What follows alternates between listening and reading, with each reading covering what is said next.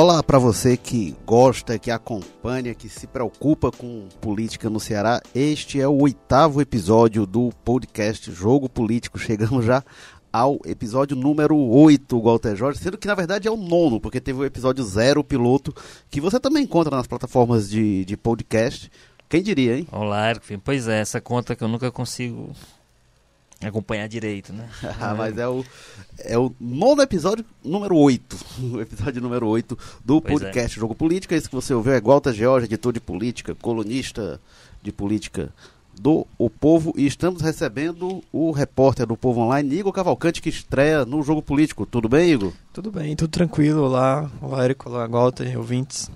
Bom, e eleição chegando e só, só, se fala em eleição no Brasil, um assunto é, é, o tempo todo, mas nós vamos falar de uma eleição da qual pouco se fala, né? Ou então que fica é, é restrita aos bastidores a eleição invisível, como o povo mostrou numa capa de domingo, as eleições para deputados, deputados estaduais e deputados federais.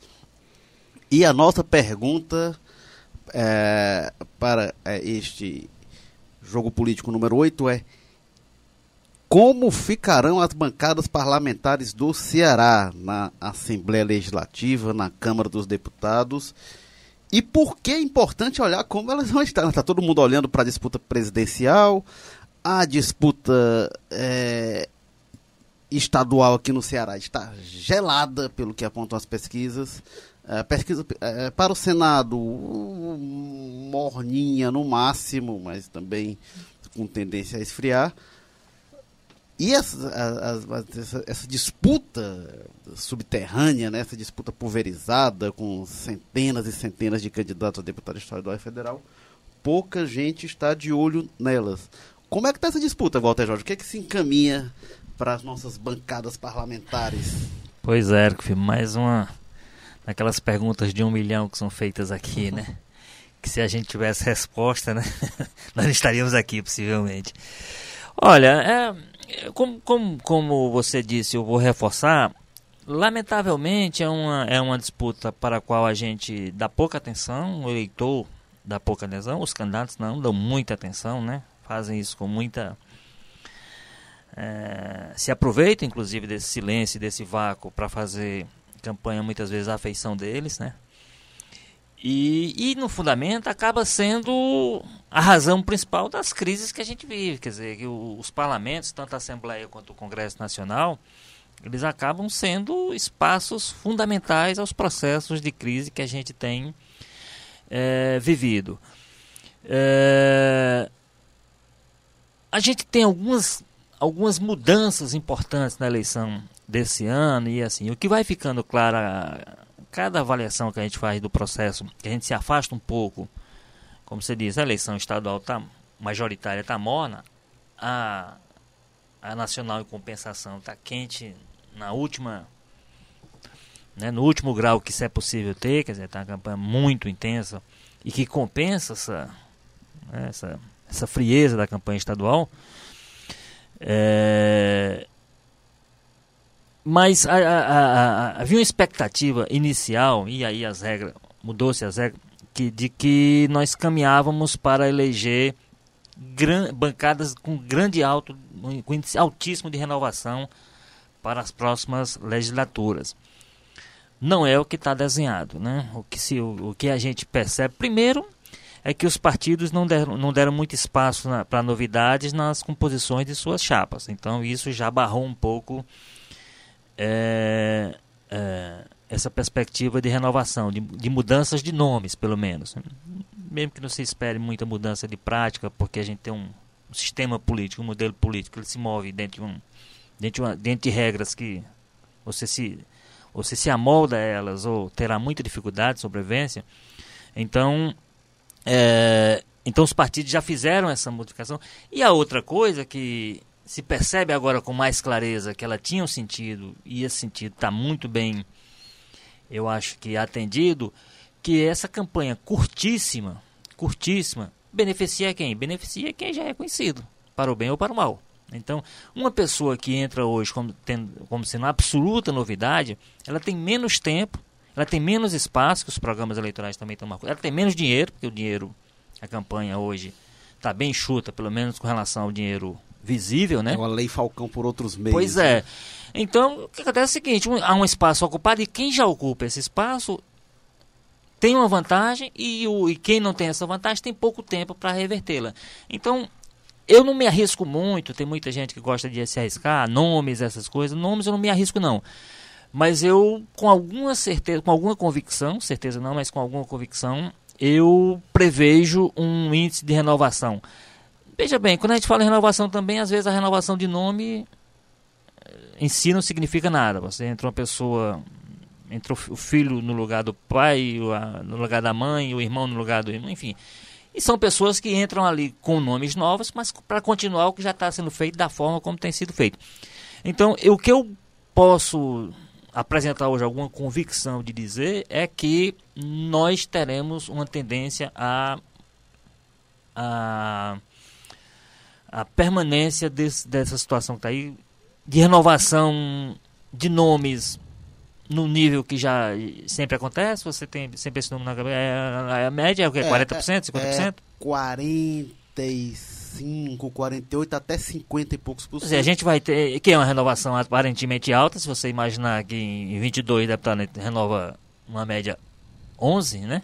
É um número alto. Agora, muitas vezes é nessa linha, um, alguém que vai ocupar o espaço do outro para manter tudo como está. E a gente mostrou, O né? certo é que a gente não vai ter aquela, aquela expectativa que se tinha de uma, uma espécie, soltar uma bomba e vai vir tudo de novo. Essa expectativa que havia, eu acho que ela já está superada. Igor Cavalcante, você já escolheu seus deputados estadual, deputado federal? Eu estou ainda na dúvida, assim. E é, é uma coisa que, assim, até em 2014, quando tiveram as últimas eleições, havia muito aquela coisa, aquelas manifestações de 2013, havia muito aquela incerteza. Então, é, não se esperava, esperava-se uma renovação, mas muito se, se colocava a conta, ah, tá muito em cima da hora, será que vai dar tempo, será que não vai? Então, imagino que a expectativa era bem maior para essas eleições agora, de que, enfim, teriam muitos candidatos que representassem realmente essa renovação. É, mas realmente o que, o que aparece realmente é isso. Essa mini reforma que teve eleitoral aí é, acabou que, enfim, muitos candidatos acabam não, acabam não tendo tempo realmente para se apresentarem. E eu estava dando uma olhada ontem no, no site do TSE, o que realmente aparece são filhos de, de candidatos, filhos de políticos, de deputados, de prefeitos, é, que eles, enfim, aparecem novamente com essa ideia de renovação, de que é o jovem, o novo. É, De fato são, né, do ponto de vista da idade, ok, É. e, e da imagem, são novidades, mas mas já vem ali por trás também um, enfim, financiamentos de campanha milionários que certamente são, Dinastia política. é, certamente são os pais, tios, enfim, familiares que trazem ele ali no, no lastro, né? A gente tem visto isso, né? Igual tem até o, o jornal O Povo mostrou isso outro dia, que mais de, de um quinto de renovação na Assembleia Legislativa está garantido, né? Porque se é, que é aposentou. o pessoal que não, é, que o pessoal que não disputa, né? Alguns vão para cima, né, vão disputar a Câmara Federal, como é o caso, por exemplo, do campeão de voto em 2014, foi o Capitão Wagner, né? Vai para. Então, não é que ele esteja, não é que seja uma derrota, mas é- mas é uma renovação que virá pelo espaço que ele que ele está abrindo. Então, já, Agora, uma coisa que a gente para tem quem gosta de visto, duvidar, já está garantido, né? uma coisa que a gente tem visto nos últimos 10, 12 anos é que esse índice de renovação tem sido alto quanto mais se renova, mais cai a qualidade dos Pior, né? nossos É, é- legislativos. não é, Isso é, um- não é renovação para melhorar, lamentavelmente, né? é- é surpreendente, né? Porque o Tiririca, ele foi eleito em 2006 com aquele slogan, né? De que pior que está Já não fica. Só tem piorado aí, então. né? Eu acho que não. Desde que ele inventou isso, piorou muito. Desde que ele inventou, piorou. Ele, Tiririca era um otimista É. convicto. Piorou, piorou tanto que ele, eh, que piorou tanto que ele, que ele eh, foi reeleito e vai ser reeleito agora pelo que, pelo que se, se sabe lá de São Paulo, vai ser eleito, reeleito pela segunda vez com alguma facilidade sem nunca ter produzido nada, né? Agora, isso que, o- que o Igor coloca do, da, da, perspectiva de renovação que se tinha, o que a gente tem de novidade no quadro político que surgiu dali? Tem o Kim Kataguiri, que se projeta em São Paulo como uma expressiva votação. No Ceará, se tentou para executivo, a gente tem alguns nomes para executivo, né? O general Teófilo, que não decolou. A gente tem aí para o legislativo, mas para o Senado, o Girão e a Mayra nas candidaturas de oposição, que são novidades, né? Mas aí quando a gente vai olhar para a chapa governista, que caminha para ser eleito pelas pesquisas, Cid Gomes e Eunício Oliveira, é, e aí... mais, mais tradicional do que isso, né? Mas... E pelo Brasil, quando a gente olha de nome é. novo, é, é, quando a gente vai, por exemplo, o estado que foi epicentro, que é epicentro da crise nacional, se a gente for pensar no estado, é no Rio de Janeiro. A gente tem uma possibilidade de renovação, na política tradicional, que é o Romário, né, que é um político que está aí também já há algum tempo, mas está aí colocado. Mas o Rio é de extremos também, né? Ou, ou renova totalmente ou vai para o máximo do tradicionalismo, né? Que aconteceu no, no, governo. Pois é, aí a gente tem Antony Garotinho, né? Colocado no Rio. Mas nesse panorama nacional, vocês vislumbram... O líder, né? Que é o Eduardo Paes, que é um político... É, vive pulando de um galho para o outro, mas mas é um Mas para o legislativo, eu não sei se as pessoas. A gente vê São Paulo, uma perspectiva de, de volta é, é para o Senado do, do Eduardo Suplicy, Minas, Dilma Rousseff. A gente vê é, é, um retorno às tradições, digamos assim, né? É, tem, tem algumas coisas acontecendo aí que eu não sei como é que vai ser o desfecho, mas você tem você tem a possibilidade. O Romero Jucá está bem mal lá, no, lá em Roraima, né? E ali é um, um espaço que ele mas, ao mesmo tempo você tem o Renan Calheiros, por exemplo, disparado em Alagoas. Mas são né? eleições né? majoritárias, né? É uma é. eleição para o parlamento, parlamento que mais majoritária. posição política mais majoritária. Quando a gente vai para proporcional, em Minas Gerais, né? Eu falei da Dilma, a gente tem o Aécio, para a Câmara dos Deputados.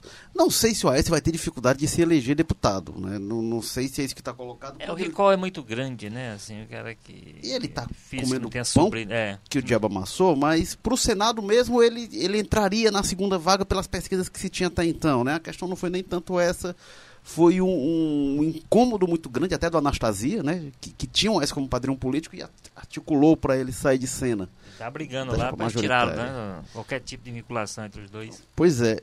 Mas não, eu não sei. O que, que Câmara dos Deputados a gente caminha para ter? Vai ser muito parecida com a que está aí. Eu, eu, projeto, eu projeto isso. Eu projeto uma Câmara em função disso que a gente já começou a discutir aqui. Eu, eu nós, temos, nós temos políticos, vamos, vamos, vamos dar a mão à palmatória, que são muito inteligentes, né? Que são, e quando se trata de proteger o deles, eles fazem com muita competência. E fizeram com competência nesse processo todo que a gente estava falando, que essa, começou a criar um clima de as pessoas. Ah, as pessoas vão querer zerar tudo, vai ser renovar quem for atual não vai ter dificuldade de renovação e tudo. Então, fez-se lá nessa mini reforma uma série de regras que você que tinha dentro do discurso a ideia de que baratear a campanha, apurrinhar menos, menos a vida das pessoas, fazer uma coisa mais curta, etc, etc, etc. E tudo isso foi comprado pelo geral das pessoas como de fato evolução no, no, no é, modelo agora, e tal. Agora, isso tem acontecido mais hum. pro, pro executivo. Né? Quando a gente vai pro governo federal, que a gente hum. vê Bolsonaro e Haddad agora colocando, a gente vê é, PSDB, MDB, a gente vê que essas forças realmente sofreram o baque da crise. É como, Gota, não sei, é, é como se a, as pessoas não percebessem o que acontece no legislativo e como a crise é, passa por ali, né? É, pois é, a, mas a, aí é, é, essa questão da invisibilidade que a gente está tá discutindo aqui, porque assim, o que é que acontece? Tem uma, um foco, apesar de a gente não ter na campanha estadual as pessoas tão concentradas nisso, porque a gente tem um cenário muito bem desenhado, muito consistentemente desenhado, é, mas o, fato, o simples fato de você ter uma, uma, campanha nacional no nível de intensidade que a gente tem, há um nível de concentração que aí ninguém sabe. É por isso que eu digo assim: a gente fica fazendo esse tipo de projeção, ó, acredito que não vai haver renovação e tudo. Eu acho que não há renovação, não é porque eu esteja acompanhando isso com miudeza e saiba dos detalhes. É porque é simplesmente o seguinte: eu acho que essa, essa falta de, de, de acompanhamento, de compreensão do eleitor sobre esse processo indica que quem já está no, nos cargos, ou quem ou que quer permanecer, ou que está indicando alguém para ocupar aquele espaço, tem uma grande vantagem. Ocupar esse espaço com o tempo que os candidatos novos têm, com a possibilidade que eles têm, o que eu estou vendo hoje é que é uma coisa quase não é, não é praticável, porque nós teremos novidades, nós teremos re, realmente nomes. Por exemplo, eu, o que se achava, o que se acha, né, é que, uh, e não sei quais são as informações, você falou do, do, do Kataguiri, que se diz em São Paulo que ele tá, tá com uma campanha boa e tal, etc. mas aquela expectativa que havia de, de que o, o a, os candidatos militares, nunca se teve tantos candidatos militares, será que aquilo tudo vai se transformar? O número exponencial de candidatos que cresceu no Ceará, no, em todo o Brasil, na verdade, inclusive no Ceará. É, será que isso vai se transformar em bancadas? Será que esse pessoal vai se eleger? A, a forma como está se dando a campanha, eu tendo a achar seguinte, repito, ser até redundante, eu tendo a achar que o espaço está muito bem ocupado pelos tradicionais e que vai, no frigir dos ovos, esses tradicionais vão continuar, vai ter que se encontrar um outro modelo que inviabilize mais ou que dificulte mais as estratégias dele da forma como, como se dão. Então, até porque tradicionalmente esse voto dos parlamentares é definido ali em última hora. E se você não tem a presença tão grande desses outros na TV, enfim, até mesmo nas ruas, você não é, vê tanta campanha nas é, ruas. O, o, que tem algumas coisas diferentes, e isso, uh, material recente que a gente publicou aborda isso, por exemplo, e aí é um depoimento de um deputado. Que é, que, e é um deputado que basicamente tem base, é, enfim, tem eleitorado no interior, que é o Tim Gomes. Ele disse, olha, qual é a diferença que eu estou que eu estou observando. Antes, eu passava menos tempo no interior, então eu tinha condição de ir, voltar, não sei o que e tal. Hoje eu tenho que ir e permanecer lá mais tempo no interior, para três, quatro dias, ao invés de antes que eu chegava ali. Então, manter esse controle sobre as bases... O processo de tá sedução é mais trabalhoso. É, pois é, manter essa, o controle sobre as bases está um pouco mais difícil. Eu acho que é também em função de você ter menos tempo e você ter que ter essa segurança né?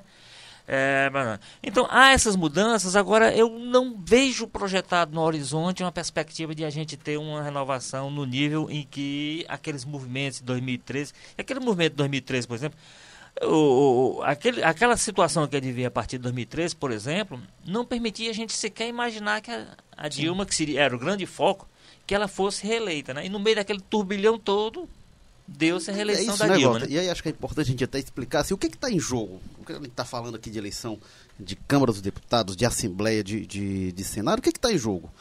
Quando a gente coloca uma posição, as pessoas ou acham que o impeachment foi um golpe, um golpe jurídico parlamentar, ou acham que era importante tirar a Dilma para tirar o Brasil da crise, isso está decidido, as pessoas opinam sobre isso, as pessoas se posicionam sobre isso numa eleição como essa, na eleição da escolha dos deputados. As pessoas falam, ah, tem que ter reforma, ou não tem que ter reforma, ou reforma vai tirar direitos, ou tem que ter reforma trabalhista para ter emprego. Isso tudo são coisas que se decidem, em tese, nessa eleição de Câmara dos Deputados, né?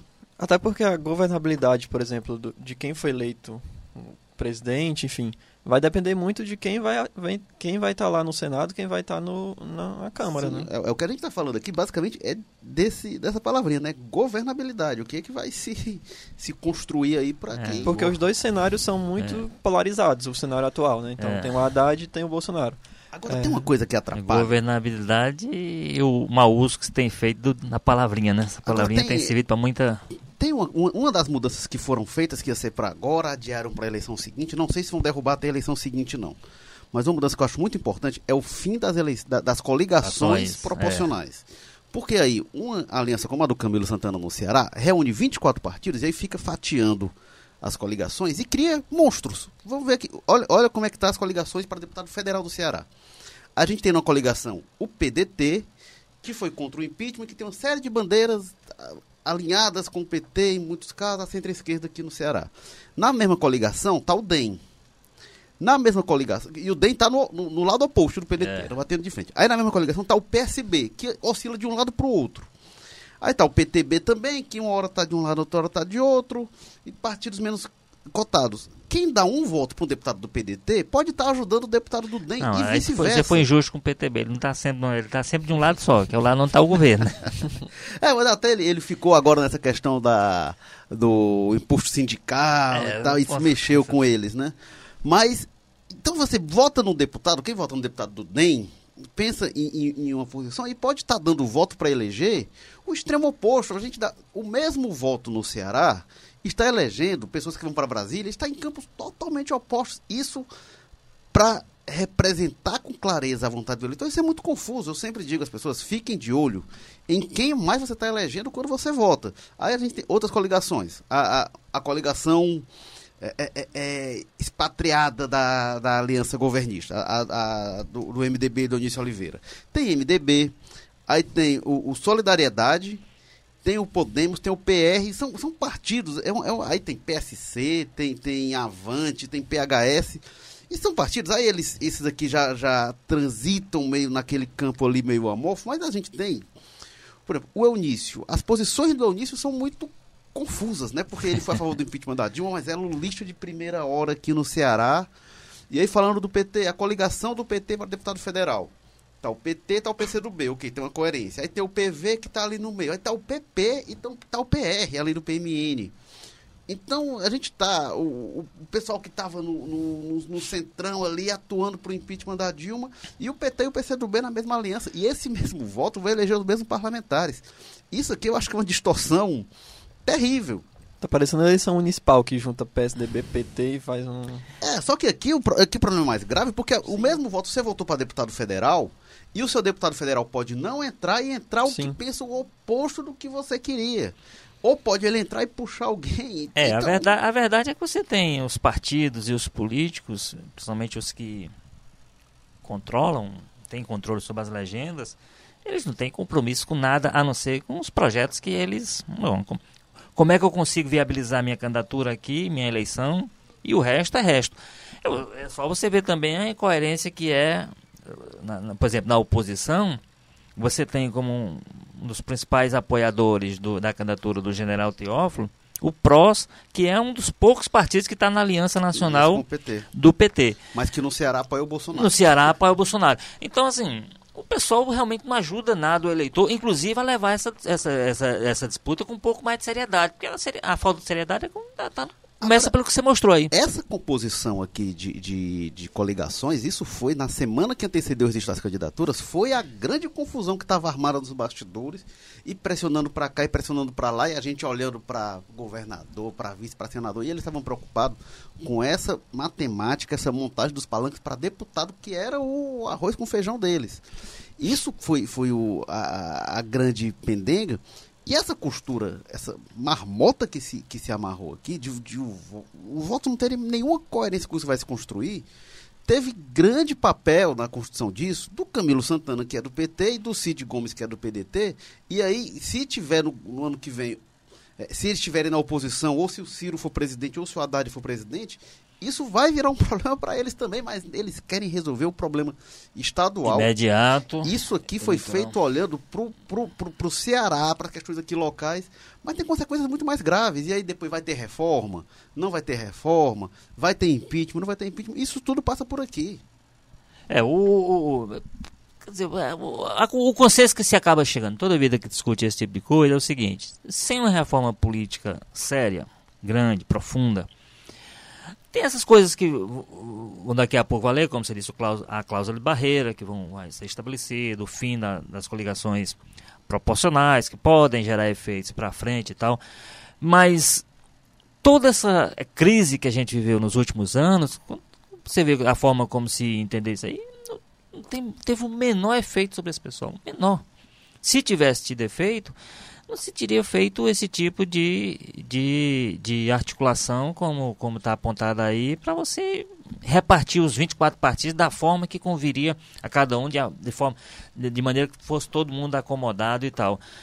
Então, assim, sem essa reforma política, não adianta. A gente vai ficar a cada eleição fazendo esse tipo de discussão e no frigir dos ovos, no final das contas, a gente vai ter o seguinte: a gente vai ter a renovação que os.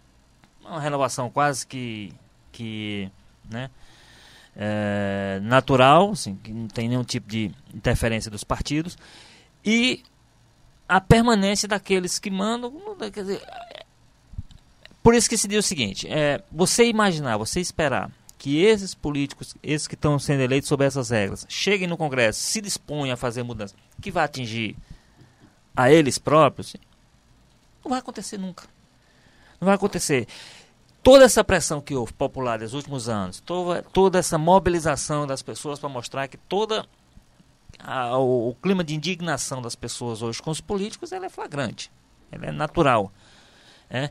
E nem isso foi capaz de sensibilizar os nossos políticos para não, vamos fazer aqui, vamos fazer uma reforma para levar, ser levado a sério, para que mude de fato o sistema, para que permita, dê um pouco.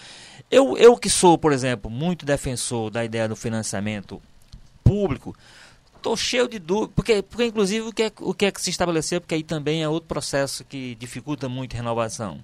Bom, você estabeleceu um financiamento público, só que não tem regra nenhuma para saber como é, que, como é que esse dinheiro vai circular. Quem controla a distribuição? Quem controla, do... quem controla a distribuição é o pessoal que controla os partidos. Portanto, é o pessoal que não tem qualquer interesse em grande renovação, portanto, não tem interesse em vitaminar financeiramente candidaturas mesmo do seu partido, a não ser que seja para fazer o coeficiente aí. É, é, vitaminar financiamento dessas candidaturas. Então você fica um ciclo vicioso aí que a tendência, a não ser que em algum momento se entenda que essa pressão popular é para valer e pode levar pode levar a consequências objetivas sobre eles, vai levar a gente a ter eleição após eleição, analisando essas coisas, chegando à conclusão de que não vai haver renovação, que vamos ter aquelas mesmas caras, aquelas mesmas pessoas mandando, e no frigir dos ovos, na hora de, das articulações, esse tipo de esse, esse tipo de confusão estabelecida na forma de alianças partidárias. E aí, quando a gente volta para a questão da governabilidade, que o Igor tinha citado, aí quando a gente vai falar de Bolsonaro presidente, ou Haddad presidente, que é o cenário, os cenários mais prováveis hoje, ou mesmo Ciro presidente, como é que vai ser a, como é que vocês acham que vai ser a construção dessa governabilidade, desse, dessa maioria parlamentar? E aí, eles todos falando de reformas que tem que ter, que reformas vai ter, como é que vai ser feita, cada um pensa de uma forma, mas falando em reformas, como é que vai ser a construção disso? Vai ter que ser como sempre, como sempre foi. Vai ter que ser balcão de negócio. Lamentavelmente, a gente não tem como, como estabelecer outro tipo de, de negociação política hoje no Brasil que não seja.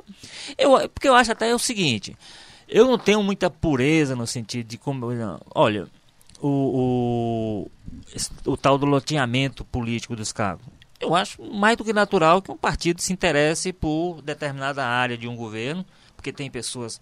Por exemplo, o PTB se interessar pelo Ministério do Trabalho, não há nada de extravagante nisso. Em tese é porque o partido tem quadro, tem história sobre aquilo e tudo. Agora pensando. Não precisava indicar. É, a, é agora, agora é preciso indicar né? Cristiano Brasil, é preciso indicar o, o quem o Jovai Arantes quer, um garoto lá de Minas, pra, lá de Goiás, da terra dele, para poder um cargo estratégico lá para poder ficar fazendo serviço para ele. Esse tipo de aparelhamento é que é complicado.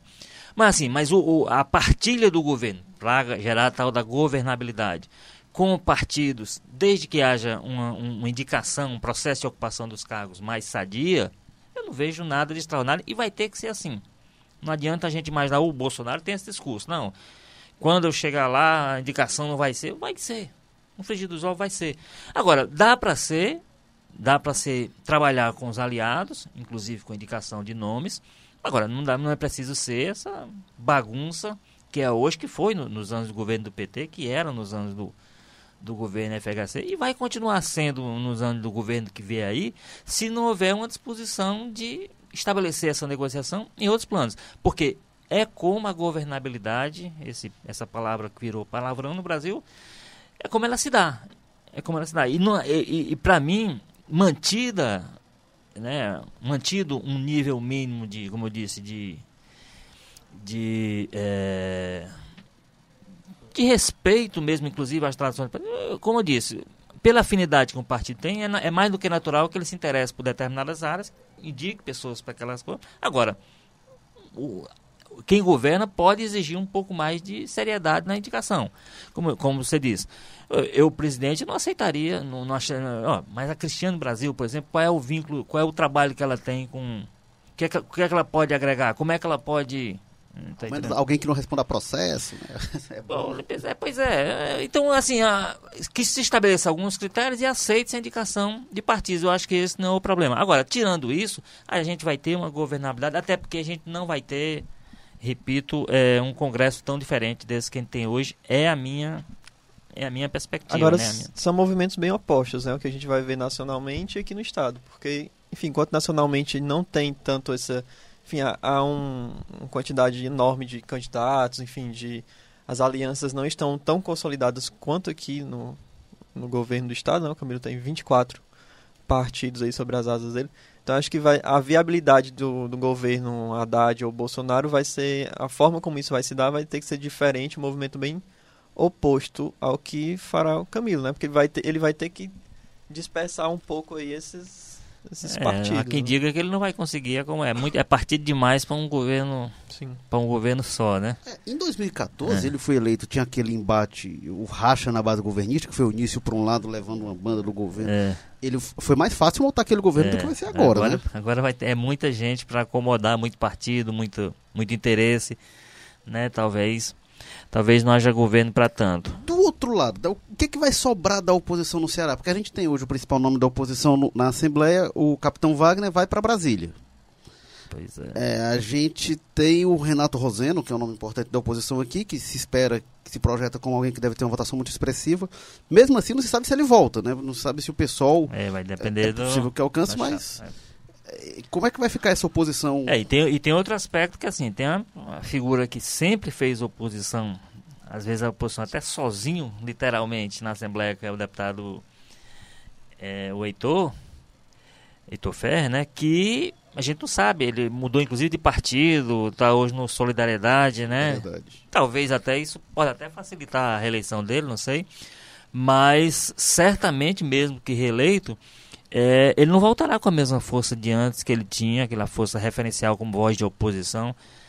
Então, aí nesse caso a gente vai ter que ver se vai ter alguma novidade aparecendo na Assembleia que ocupe esse vácuo que, né, que pode estar se criando. E já vai se criar necessariamente porque um deputado que ocupava muito espaço nesse sentido, que era o Capitão Wagner, não estará lá. Né? Está em, outra, tá em outro projeto, vai para a Câmara Federal, então ninguém sabe como é que esse vácuo será ocupado. Então, eu, eu acho que eu acho que são dois horizontes que se, se desenham para o governador Camilo Santana que parecem muito favoráveis a ele. Né? Primeiro é esse, esse do, de, de uma de uma reeleição vai ter essa dificuldadezinha, mas é sempre melhor ter essa dificuldade de acomodar os aliados do que perder a eleição, né? Então isso dá-se um jeito. E a outra é essa perspectiva de a gente ter, a menos que surjam novidades que não estão ainda no nosso no nosso visual, mas assim, de ele ter, encontrar inclusive uma próxima assembleia até um pouco mais fragilizada no sentido do capacidade que o parlamento tem de né, de criar dificuldades para o executivo, para o governador. Mas ao longo desse mandato dele, tan- tanto dele quanto, enfim, da, da- do clã ali político, né? A tendência é que a oposição vá ganhando força, porque é, ele não pode mais se reeleger, assim como o prefeito aqui de Fortaleza também não vai poder mais, tem eleição daqui a dois anos. Então, talvez não imediatamente agora, né? Mas a tendência é de que haja É, no mínimo, no mínimo cria né, com problemas internos, porque evidentemente Sim. ele não sendo candidato natural, como lembrou você, vão surgir candidatos, né? Então Sim. isso pode gerar algum tipo de, de tensões na própria base.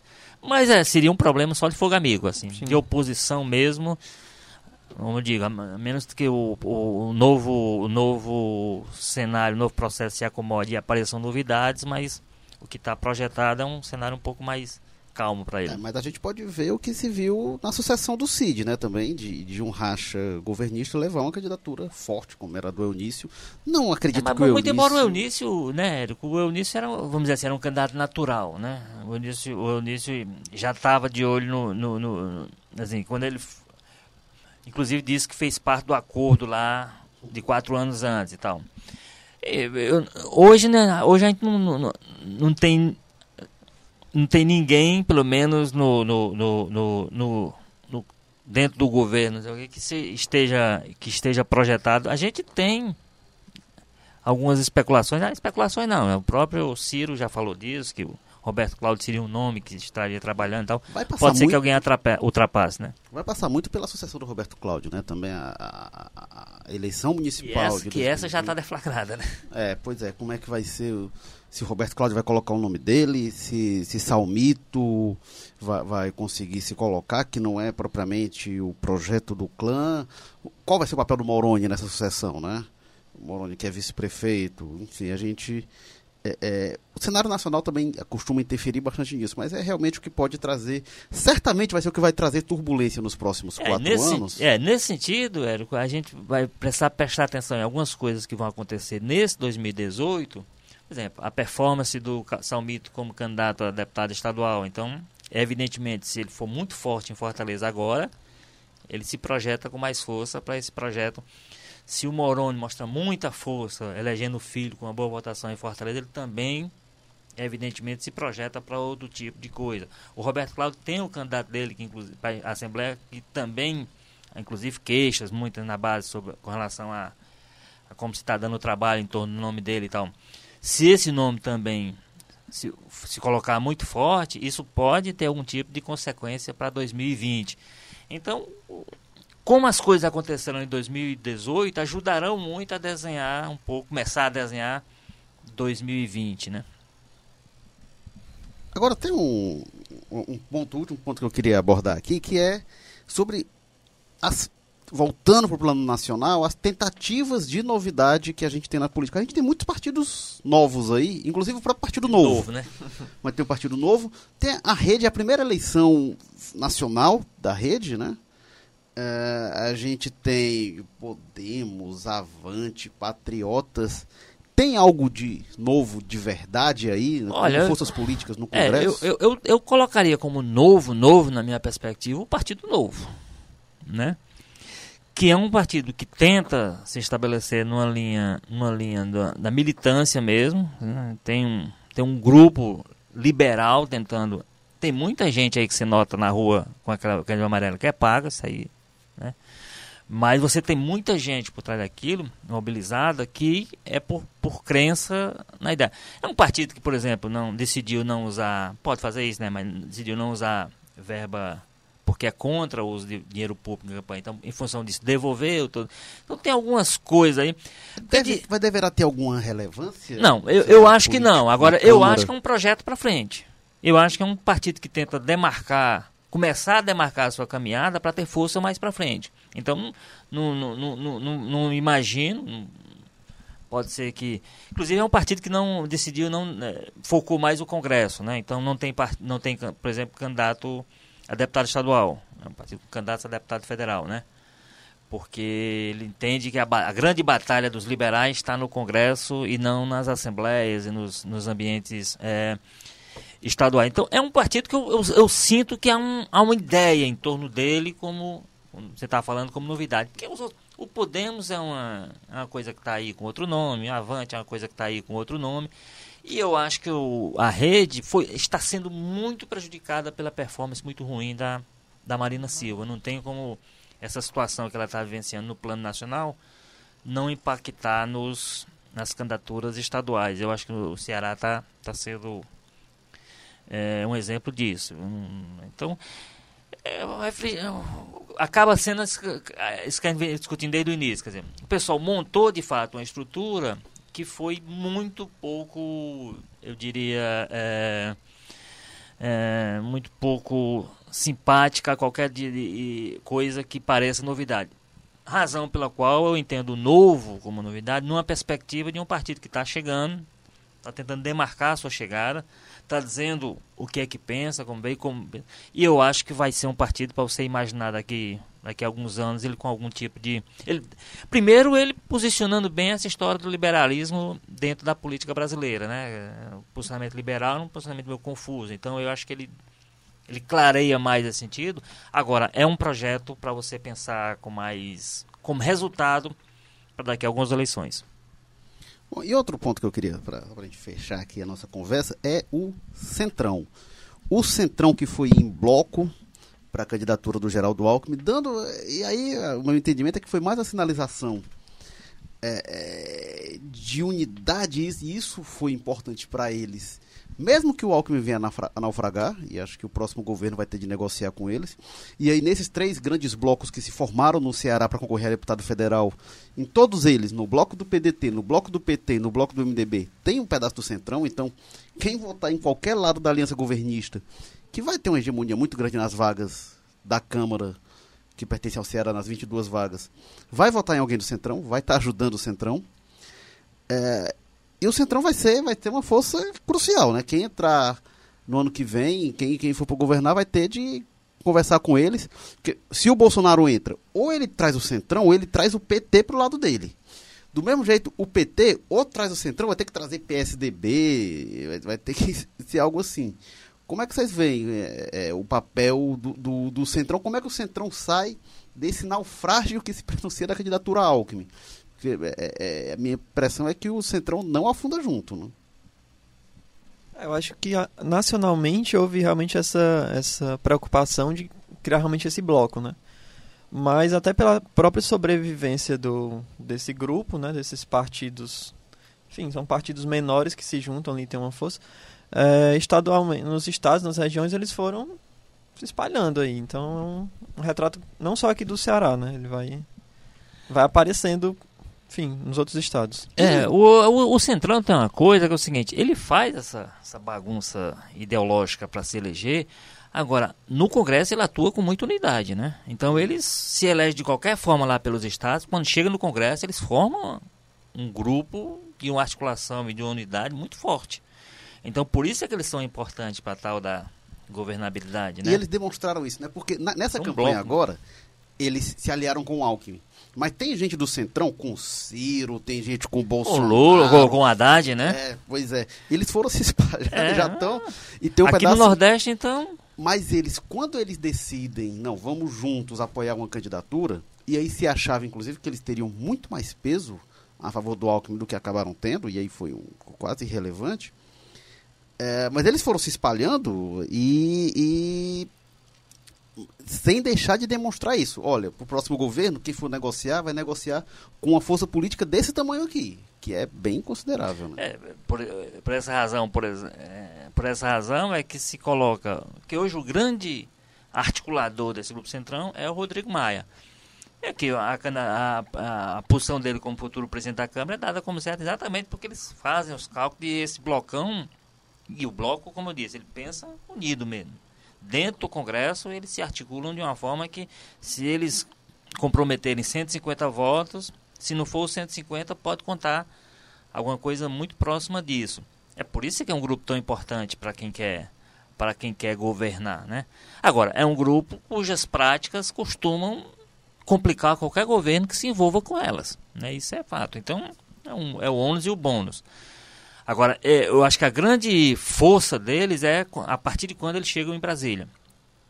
Pelos estados é desse jeito, eles dão um jeito de tá, tá, se espalhar, tá junto, se eleger de qualquer forma para poder chegar lá, chegar lá fazendo. É tanto que na época numérica. que eles não apoiaram o Ciro, que eles foram pro Alckmin, houve assim, uma comoção, né? Acabou a candidatura do Ciro. E não foi isso que, que acabou aparecendo nas intenções de votos, né? O Ciro cresceu aí, agora ele está é, começando impactou, a cair. É. Parecia, é, alguém chegou a dizer que o, a candidatura do Ciro tinha. Quando ele perdeu o, o centrão, disseram assim, não, agora não, é. não existe mais. E, e de Sim. fato continua existindo. E o Alckmin aí que, que caiu, é. né? Uma... É, faz muito mais diferença o Centrão realmente no governo do que na campanha, é o que está se vendo, né? Bom, este é o podcast Jogo Político, episódio 8. Conversamos aqui com Igor Cavalcante, repórter do portal Povo Online. Valeu, Igor. Obrigado. Conversamos também com Walter George, editor de política do Povo. Obrigado, Walter.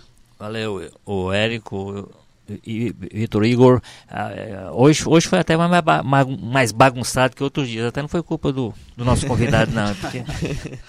É, o, tema, o tema é complexo, né? A gente falou do, do da, da, eleição que pouca gente veio para atenção e é uma eleição que a gente até tem é, é, está um pouco escondida dos noticiários mas é importante a gente discutir. Eu sou Érico Firmo, colunista de política do Povo, e o Jogo Político teve apoio técnico de Kleber Galvão, edição e produção Nicole Vieira, coordenação de produção Marcelo Gomes, publicação João Vitor Duma, estratégia digital David Varelo, editor-chefe do Jogo Político Tadeu Braga, editor de política Walter Jorge, que está aqui com a gente, diretor-geral de jornalismo Arlen Medina Neri, obrigado e até a próxima.